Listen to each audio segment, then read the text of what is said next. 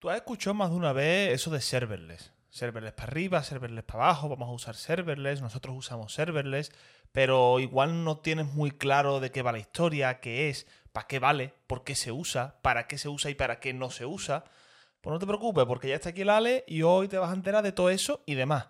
Así que venga, al lío. Bienvenidos una semana más a Aleware. Pues efectivamente, vamos a hablar de serverless. Y vamos a empezar de una. Lo primero, serverless no es exactamente una tecnología como tal, ¿vale? Más se podría definir mejor como un modelo de ejecución en la nube. ¿Vale? Vamos a desgranar esto un poco y vamos a ver qué, qué significa. El modelo tradicional de ejecución de las aplicaciones y tal es un servidor o algo en el que se ejecuta esa aplicación, ¿vale? Tú despliegas tu aplicación en algún sitio.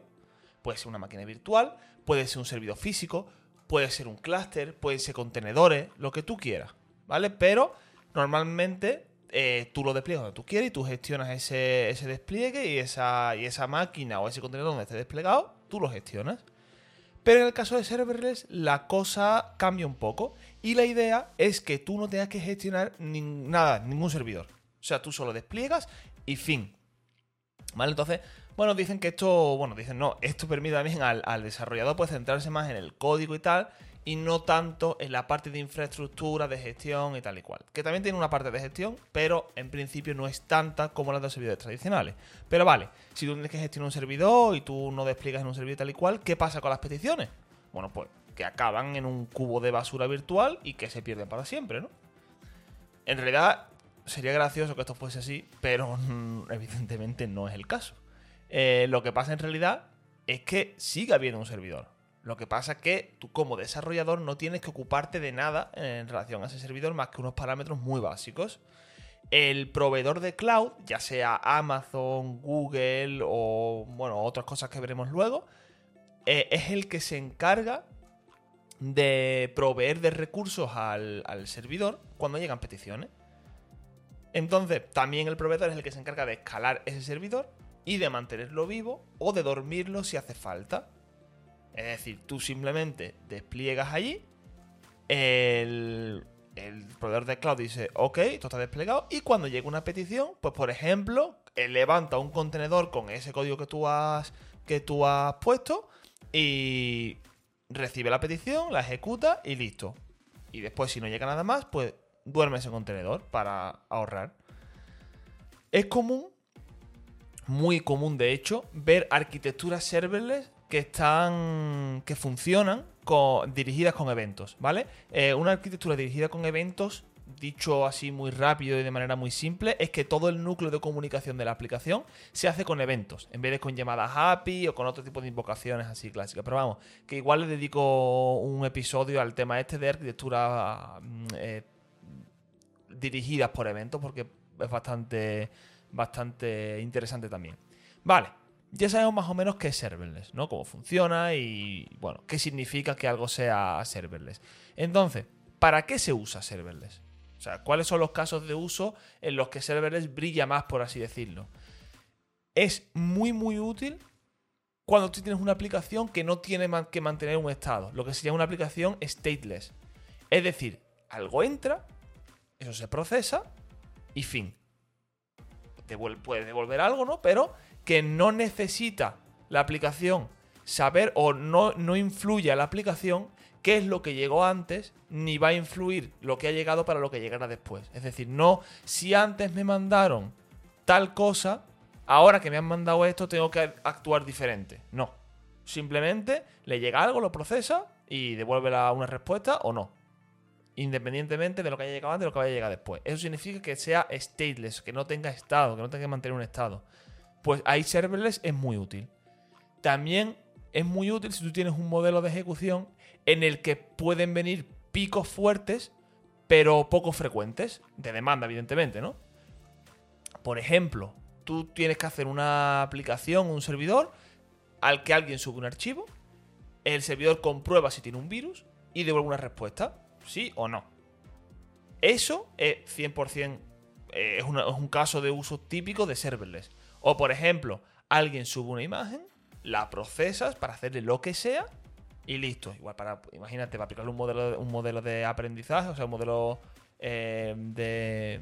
Sí, sí, de inteligencia artificial, de aprendizaje, y para detectar objetos, ciertos objetos en la imagen.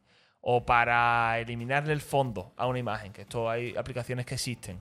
Pues eso, en mi opinión, también casa muy bien con serverless. Tú recibes una imagen, le aplicas un procesamiento y la devuelves. Además, si en algún momento tú tienes un pico de imágenes o un pico de archivos, tú tienes que ser capaz de dar soporte a esa demanda. Pues con serverless eres capaz porque simplemente se van a provisionar más recursos en esos casos y después cuando ya haya disminuido esa demanda, pues otra vez volverá a los recursos base, entre comillas, ¿no? ¿Cuáles son? Porque evidentemente mm, estos son los casos en los que brilla serverless, pero serverless no es perfecto, también tiene una serie de contras, ¿vale? ¿Cuáles son los contras de, usar serverless? Bueno, evidentemente, el no tener un servidor tú gestionado significa que pierdes parte del control de ese servidor. Tú puedes configurarle, por ejemplo, en, Amazon, en AWS. Tú puedes configurar la memoria que tiene una, función de esta, que se le llama funciones.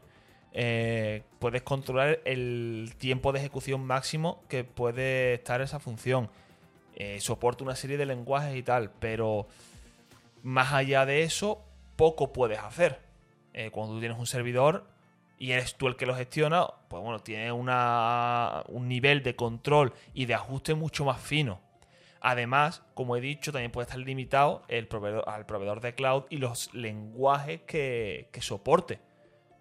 ¿vale? Entonces, mm, y también a los modelos de interacción que tenga ese proveedor de cloud. Si tú estás con Amazon Web Services, pues Amazon Web Services en sus funciones, que las llama lambdas, pues tiene Python, Node, Java, Go, eh, no sé si algún C también por ahí, C++, no me acuerdo, pero bueno, que son que son una serie de lenguajes concretos. Si te quieres salir de ahí, ya no puedes. O sea, o no puedes usar eh, Amazon Lambda, ¿no? Entonces, bueno, eso en un servidor tuyo gestionado no pasa. Y también otro, otro problema es que depurar errores y depurar código en, en serverless es bastante más complicado. Porque tú no tienes. Eh, o sea, además de que no tienes un estado en la, aplicación, eh, está todo distribuido. Entonces, sí, cuando lo ejecutas en local, puedes probar y, depurar todo lo que quieras.